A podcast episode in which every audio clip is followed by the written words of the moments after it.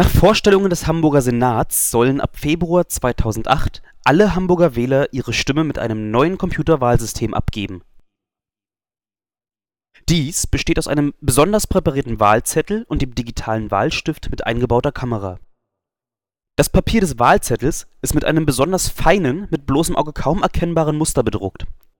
Die Kamera im Wahlstift nimmt beim Ankreuzen das Muster auf und erkennt dadurch, wo auf dem Zettel gemalt wurde.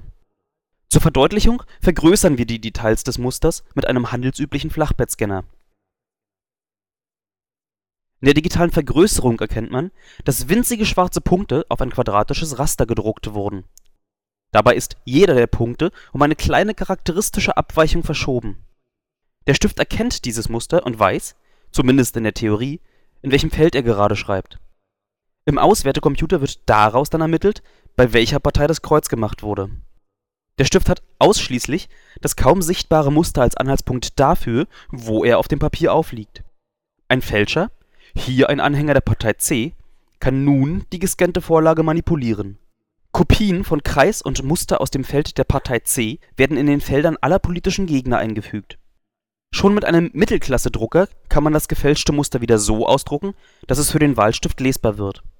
Die Manipulation eines derart vorbereiteten Wahlzettels ist mit bloßem Auge weder für Wahlhelfer noch für den Wähler erkennbar. Nach der Stimmabgabe wird der Wahlstift in die Dockingstation gesteckt der Auswertecomputer liest die vom Wähler gemachten Striche aus dem Stift aus und stellt sie auf dem Bildschirm dar. Der Testwähler hat hier offensichtlich für die Partei A gestimmt. Aufgrund des manipulierten Wahlzettels schlägt der Auswertecomputer jedoch diese Stimme der Partei C zu. Dies entspricht weder dem Wählerwillen noch dem Bild auf dem Stimmzettel. Da in Hamburg nur die elektronische Stimme und nicht der Papierzettel zählen soll, hat der Wähler keine Chance, den Betrug aufzudecken